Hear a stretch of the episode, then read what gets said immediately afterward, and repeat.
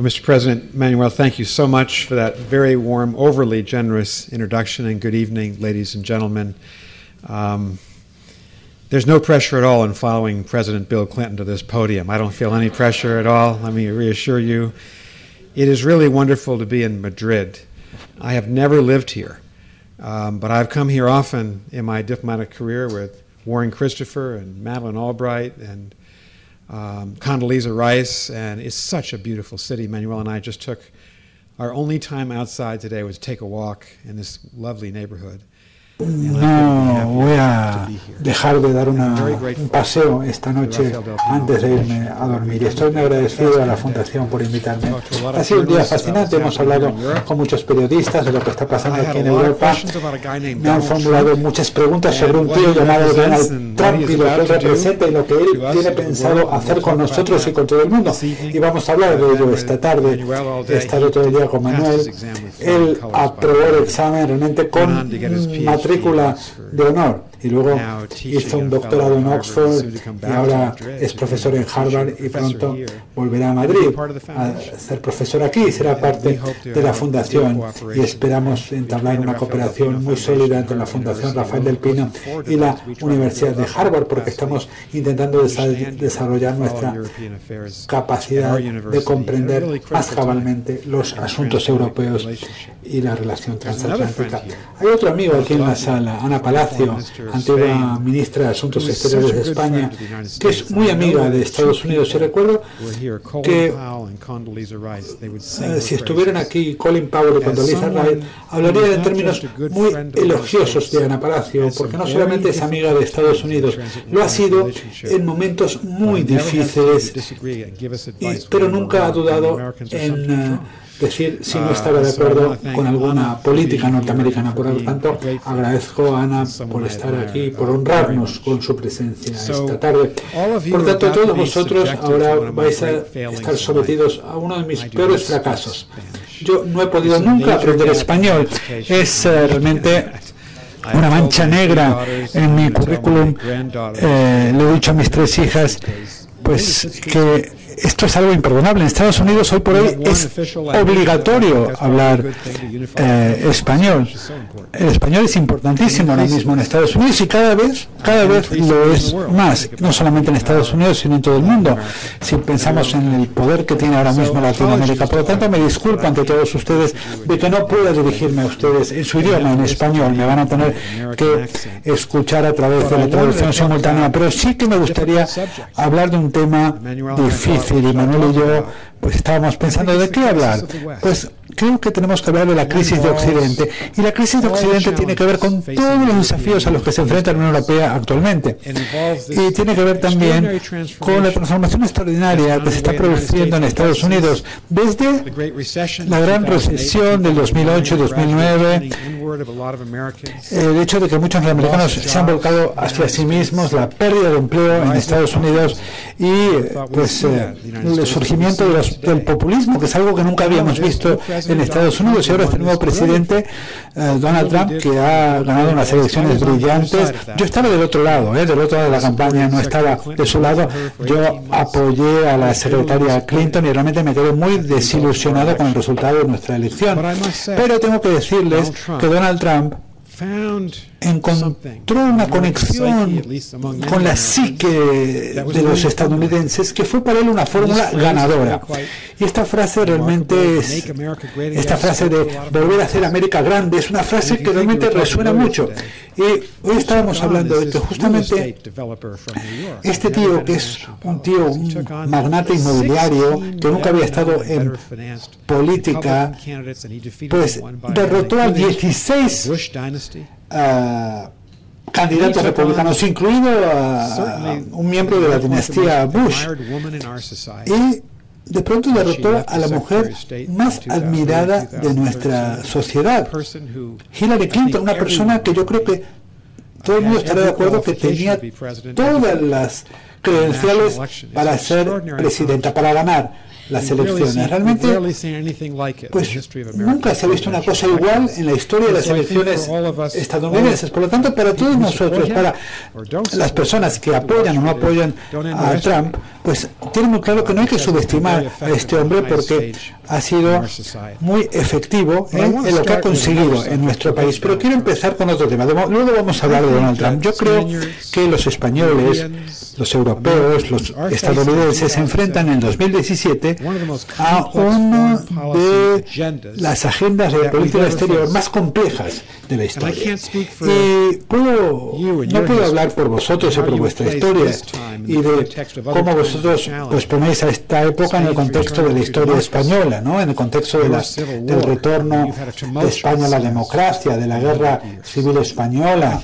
Creo que para los estadounidenses sí que tenemos que remontarnos a el último gobierno de Franklin del año uh, Roosevelt, que duró hasta 1945. Tenemos que remontarnos a esa época para encontrar una época en la cual los uh, norteamericanos se sentían con un desafío tan importante y pues eh, si pensamos ahora en lo que está sucediendo en el mundo, eh, en Brasil, en Alemania, en la India, hay unos desafíos impresionantes. El cambio climático, tenemos la obligación de organizar 195 estados para luchar contra un desafío que afecta a 7.500 millones de personas. Y acabamos de dar pasos muy tímidos.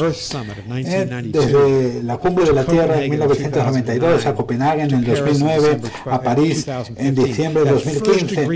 Ese primer acuerdo que apenas, apenas consigue empezar a mitigar el problema. Pero Estados Unidos, China e India, los grandes emisores de carbono, pues están tímidamente obligados a reducir sus emisiones. Y este problema transnacional afecta a todos los habitantes de la Tierra. Y hay tantas otras cuestiones como esa que requieren no solamente una cooperación a nivel regional entre Estados Unidos y Europa, sino también una cooperación a nivel mundial. El tráfico de mujeres y de niños, que es algo que sucede en todos los continentes y lo sabemos, los cárteles de droga organizados, los cárteles del crimen, especialmente en los últimos 5 o 6 años, el surgimiento de los ciberdelitos, el ciberespionaje, la posibilidad de las, las ciberguerras. Si existiera otra guerra mundial, que espero que no suceda, pues empezará en el ciberespacio, con toda seguridad o el cibercrimen, las redes organizadas diseñadas para robarnos nuestra información personal, información bancaria, información de salud, de nuestros iPhones, de nuestros portátiles, para pues, sacar beneficio de ello. Y pensemos en las pandemias, en la posibilidad de escasez alimentaria. Hemos llegado a un punto en la historia mundial donde tenemos que organizarnos a nivel global, a nivel transnacional, para ser efectivos y para poder servir a la opinión pública y para poder prevenir problemas, mitigar problemas y reducir la severidad de los grandes problemas de la humanidad y pues eh, conseguir el progreso humano.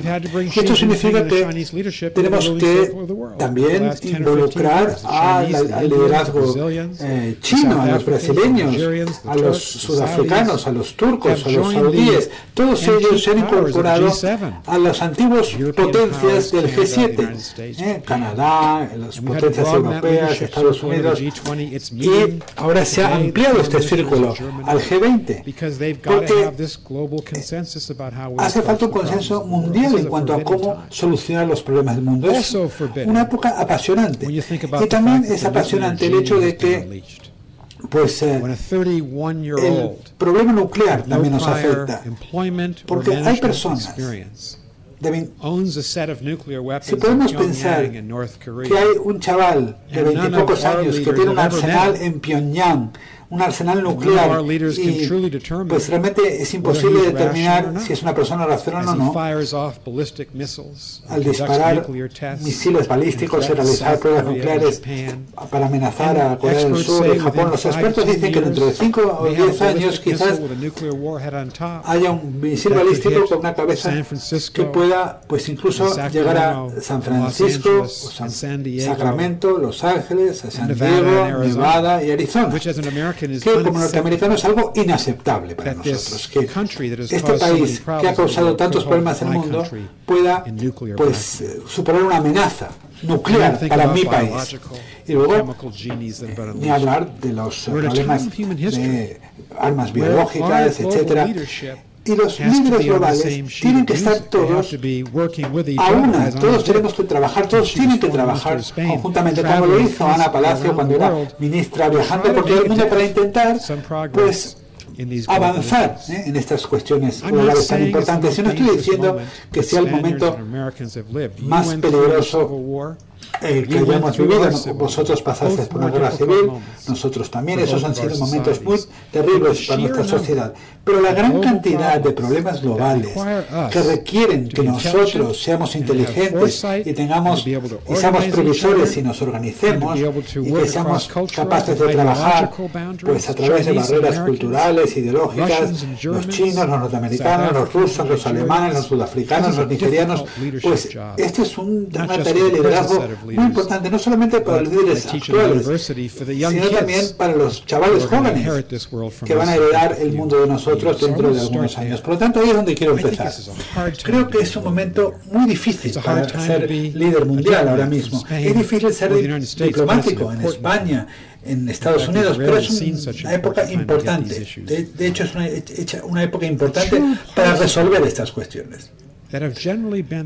Ahora, los que han organizado estos esfuerzos básicamente han sido siempre Europa y Norteamérica por nuestro poderío económico en los últimos 100 o 150 años debido al poderío militar que tenemos, desde la Segunda Guerra Mundial hasta el final de la Guerra, de la Guerra Fría, debido también al liderazgo que hemos ejercido a nivel tecnológico hasta el pasado reciente, porque China con Deng Xiaoping pues, no se, pues se había centrado básicamente en lo que es China, en desarrollar su país, en sacar a la gente de la pobreza, recuperar Macao y Hong Kong.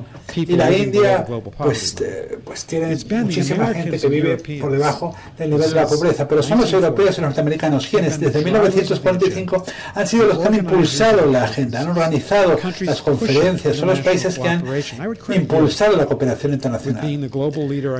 Europa ha sido el líder indiscutible del cambio climático. Como diplomático norteamericano recuerdo cuando estábamos pues negando el cambio climático. Cuando la administración de George Bush dijo, no vamos a adherirnos al Tratado de Kioto, y yo era diplomático en aquella época y para mí fue muy difícil, ¿no?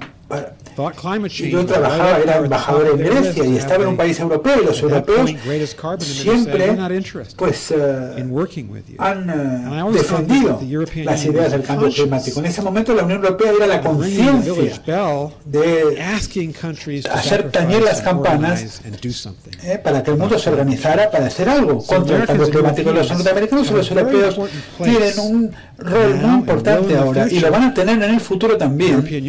La Unión Europea es la economía global más grande del mundo. Estados Unidos es la potencia militar, política, económica más grande del mundo. Vamos a tener que tener, ser previsores para reconocer los problemas principales y llevar al mundo a soluciones concretas. Pero creo que estamos en una crisis en este momento. Creo que Europa se enfrenta quizás a los desafíos más importantes que se ha enfrentado pues en muchísimo tiempo por lo menos desde la Segunda Guerra Mundial. Y nosotros eh, tenemos en Estados Unidos una crisis existencial. Ahora tenemos un debate en cuanto a qué tipo de potencia tenemos que ser, o si tenemos que ser o no una potencia mundial. Nuestro presidente pues, le ha dado la vuelta a todo en Washington. Y quiero decir algo acerca tanto de Europa como de Estados Unidos. Y luego les prometo que voy a intentar terminar en una nota de esperanza, porque no quiero ser demasiado sombrío. Y luego, evidentemente, abriré un tono de preguntas porque quiero escuchar sus ideas. Pero, ¿qué podemos decir de Europa? Pues yo he sido pues embajador durante muchos años en Europa. Antes había sido alumno de intercambio, luego también alumno de intercambio en Francia, embajador en Grecia. En gran parte de mi edad adulta la viví en Europa. Y sé que Europa ha avanzado muchísimo desde las cenizas de la Segunda Guerra Mundial, cuando la mayor parte de las economías principales habían quedado totalmente destruidas. Pues 60 millones de muertos en todo el mundo, la mayor parte en este continente. Estados Unidos, un 15% del PIB, representaba un 15% del PIB en 1950 porque Europa estaba destruida, pero luego se ha producido una recuperación tremenda de todas las economías, el surgimiento de países que han pasado de un pasado autoritario como es Alemania y España para convertirse en países totalmente democráticos. Para mí, lo que ha sucedido en Europa ha sido prácticamente un milagro.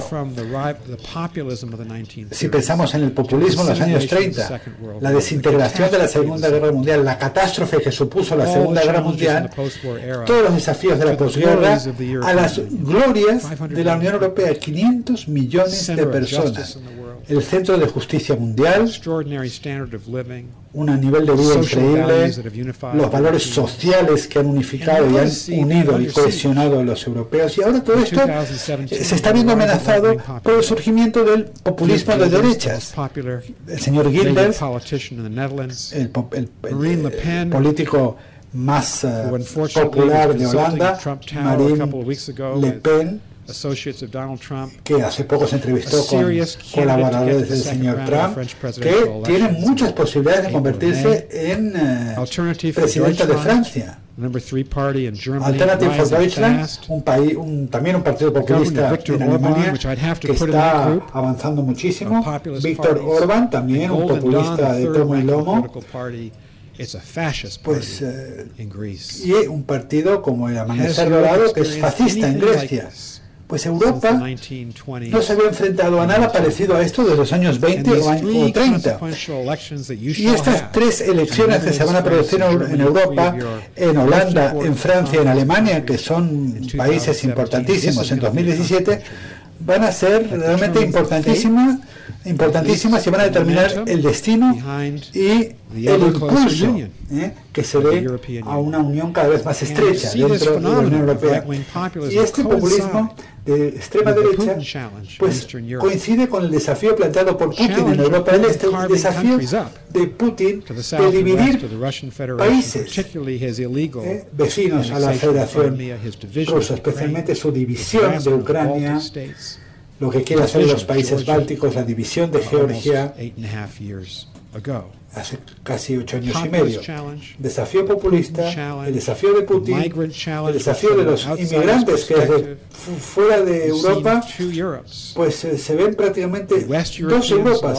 La Europa occidental que está intentando dar cabida a este éxodo de personas que sale de Siria y de Libia y de Irak y de Afganistán, los europeos del este que están cerrando las fronteras, especialmente a los refugiados musulmanes.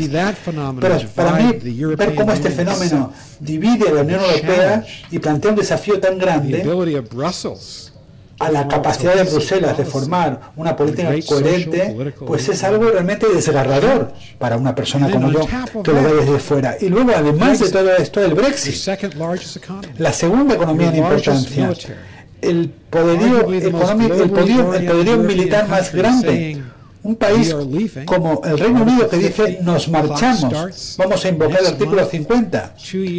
El reloj se pone en marcha el mes próximo y probablemente el Reino Unido se va a marchar buscando nuevas relaciones en todo el mundo. Esto va a tener un impacto importantísimo también sobre la salud y el futuro de la Unión Europea. Y como yo todavía Ah, interesa mucho lo que sucede en Grecia, pues parece que va a haber otra crisis en Grecia y otra vez el gobierno griego va a desafiar al Banco Central, a la Unión Europea, al Fondo Monetario. Pues estas son realmente una serie de problemas extraordinarios. Y todavía no he hablado del hecho de que el proyecto europeo parece estar debilitándose. Marine Le Pen quiere sacar a Europa de la eurozona. Los populistas no quieren una Unión Europea cohesionada. en mi país, por ejemplo, en los estados, pues los estados quieren que uh, Washington ceda poder. e igual pasa en Europa. Quieren recuperar en los países europeos o algunos de ellos parte de los poderes cedidos a Bruselas. Yo como un outsider que soy, como persona que lo mira desde fuera, pues no recuerdo ninguna época en mi vida en que Europa se viera pues eh, amenazada por tantos desafíos. Y quiero decir que Estados Unidos siempre, siempre han apoyado a la Unión Europea y espero que siempre sigamos haciéndolo.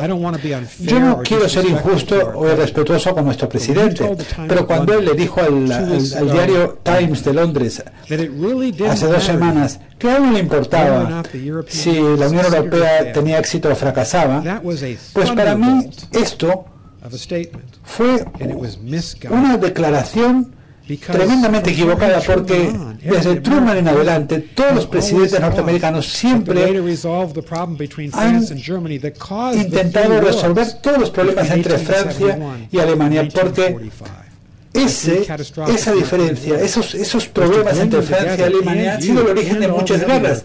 Por lo tanto, siempre los presidentes de Estados Unidos se han interesado muchísimo por fomentar la cohesión en, Europa. Yo siempre he dicho a mis alumnos, hay dos historias impactantes en nuestra era. en primer lugar, la revolución tecnológica. Y luego también la Unión Europea. Son para mí los dos hitos principales del siglo XX. Se trata, Europa es una unión virtuosa, democrática, pacífica, y yo espero que Donald Trump pues, se dé cuenta de la importancia de apoyar al proyecto europeo. ¿Por qué vamos a apoyar el populismo? ¿Por qué vamos a apoyar fuerzas disgregadoras de la uh, Unión Europea, como hizo el señor Trump uh, en ocasión del Brexit. Si le preguntas a cualquier persona, secretarios de Estado, secretarios del Tesoro, secretarios de Defensa, ninguno de ellos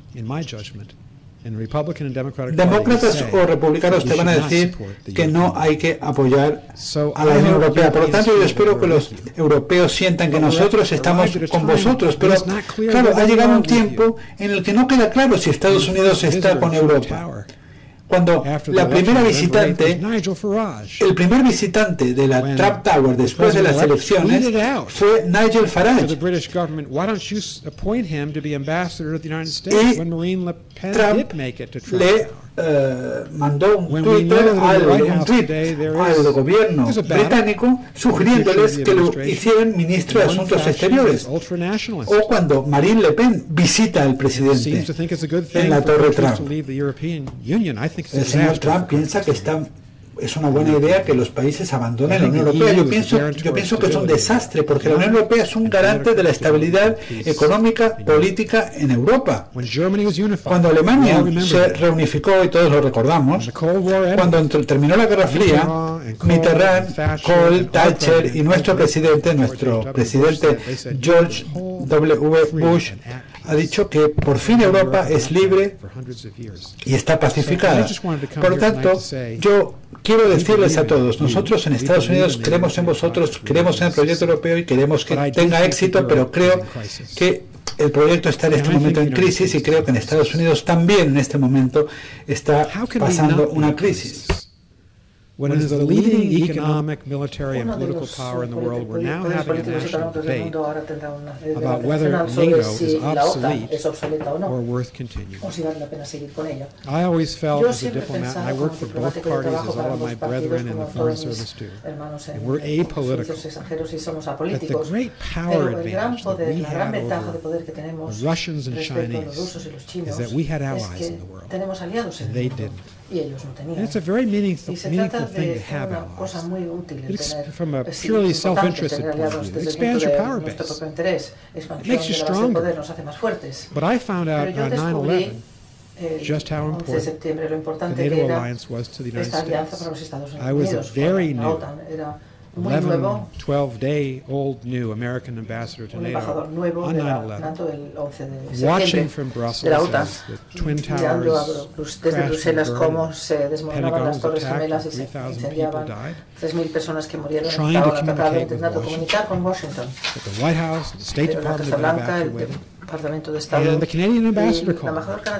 me. He was the dean of our diplomatic corps coordinator, the longest serving ambassador, David Wright. David Wright. And he said, have you thought about invoking Article 5? And you all, I think, know what Article 5 is of our treaty. An attack on one of us is an attack on all of us. The great historical irony that it was the Europeans who came to Harry Truman at the very end of the negotiations in March 1949 to say, we don't think if we form this collective defense institution with you that you'll actually come a third time, you and the Canadians across the Atlantic. If Stalin attacks, si Stalin nos ataca, feared that he might como piensan los europeos eh, eh, occidentales que va a atacar en el año 49-50, en el momento de estas negociaciones nosotros acordamos el artículo 5 que íbamos a llegar y siempre está la, la idea de que los norteamericanos volverían y ese sería el escenario. That the only time we've ever invoked la única vez que 5 fue la mañana siguiente, el 12 2001. And it was the Europeans coming to los europeos que venían. It was the Europeans even saying to me at NATO headquarters that night, I was asked a question, who attacked you? The evening of September 11, the President Bush had not yet declared it was Osama bin Laden and Al-Qaeda. That would come later.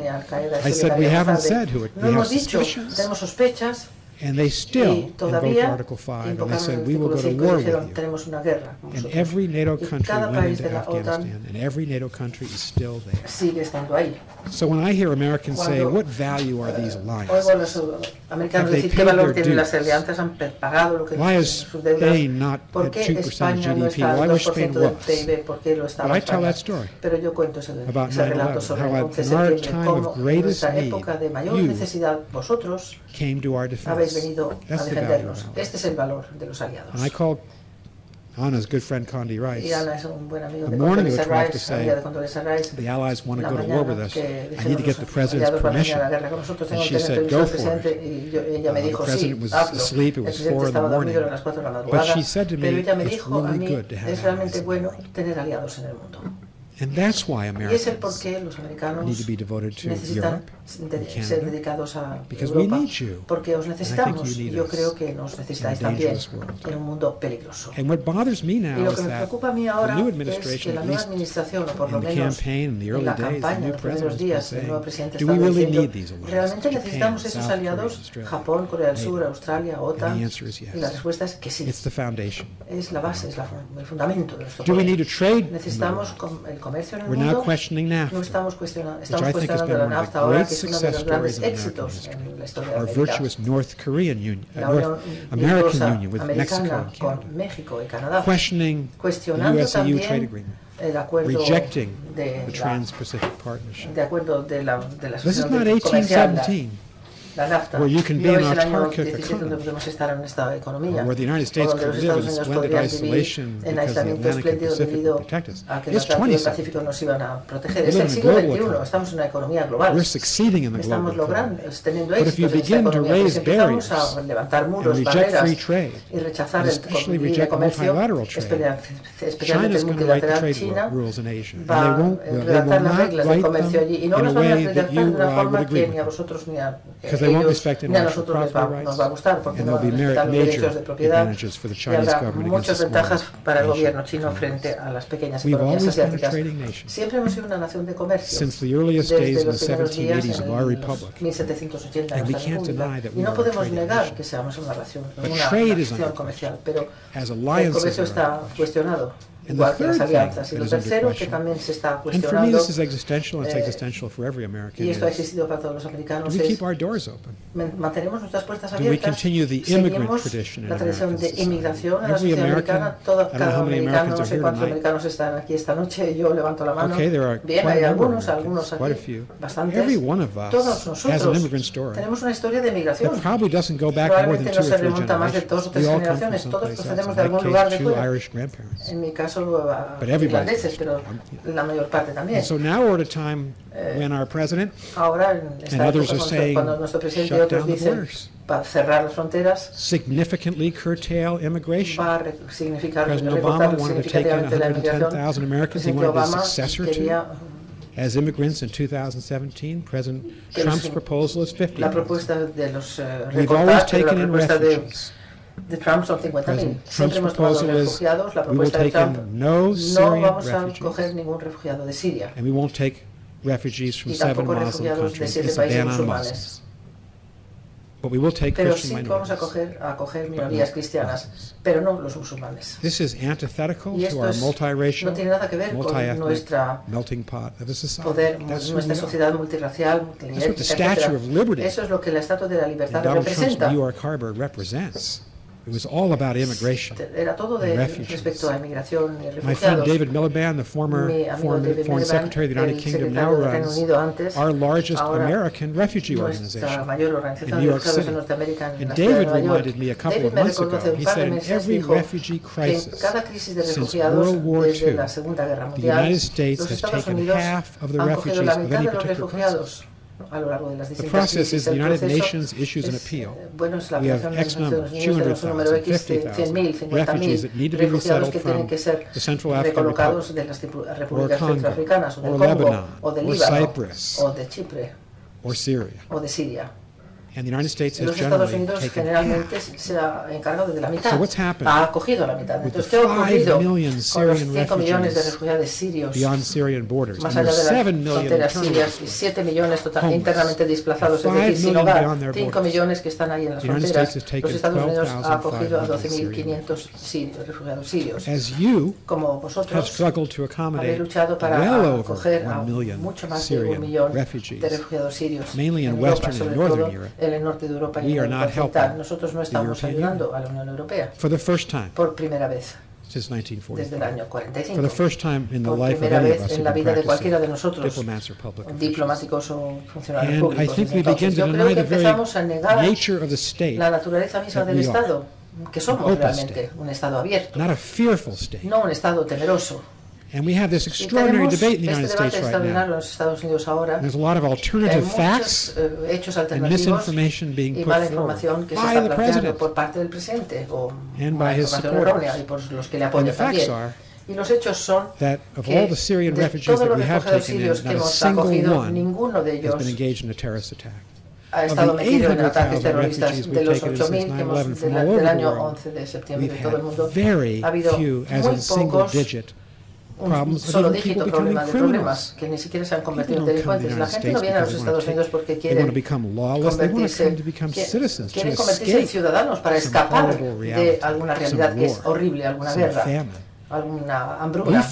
Nosotros encontramos que los refugiados son los mejores ciudadanos, a veces los más patriotas porque han elegido ser estos ciudadanos allí y están, han, so han nacido para serlo. Es un debate sorprendente. ¿Debemos tener aliados? ¿Debemos tener comercio? ¿Y debemos cerrar las fronteras del país para los menos afortunados, para las personas que realmente nos necesitan. Yo creo que es vergonzoso el debate que estamos teniendo ahora. Y prácticamente es como si, que si no reconozco el país en el que vivimos. Yo ya le dije a Manuel antes In our election, we had Bernie Sanders running from the left to say America's failing. América está fracasando. Y Donald Trump que iba por la derecha diciendo América está fracasando. Y decían lo mismo. We're at 4.7% unemployment. 4,7% de desempleo. We've got very low inflation. Muy baja inflación. We're the dominant global Somos la economía dominante global. If you look at our strengths, si biotechnology, fuerzas, biotecnología, nanotecnología, age that's en la era digital que está viniendo, la inteligencia artificial, California, Austin, Texas, California, Research Triangle, Texas, North Carolina, triángulo de investigación en Carolina del Norte, where I live, Boston, these are among the eh, leading eh, tech centers of the world. We're going to be eh, strong 50 years. We're not failing. ¿Qué es lo que está fallando? ¿Qué, ¿Cómo que estamos fallando? Y esto es la retórica política, tanto de derecha a izquierda. Es difícil estar ahí en medio como personas responsables como Hillary Clinton para aguantar este no, sin sentido ideológico. No estamos fracasando Europa tampoco. Vivimos en tiempos virtuosos, muchos problemas, pero muchas ventajas también, mucho crecimiento, mucha prosperidad. Yo creo que esto es lo que es el apoyo para americanos y europeos para seguir adelante.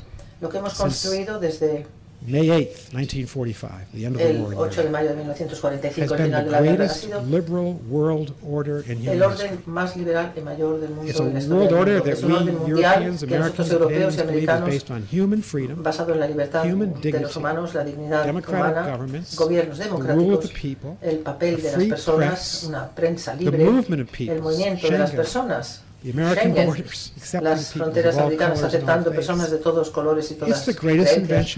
Es la mayor, el mayor invento de la historia global. Nosotros, creo yo, los europeos y norteamericanos, no queremos vivir en eh, estados rusos autoritarios, no queremos vivir en China tampoco, antirreligioso y anti-estado de derechos humanos. Queremos vivir en sociedades libres. Y es este orden del mundo liberal que es tan valioso y tan frágil.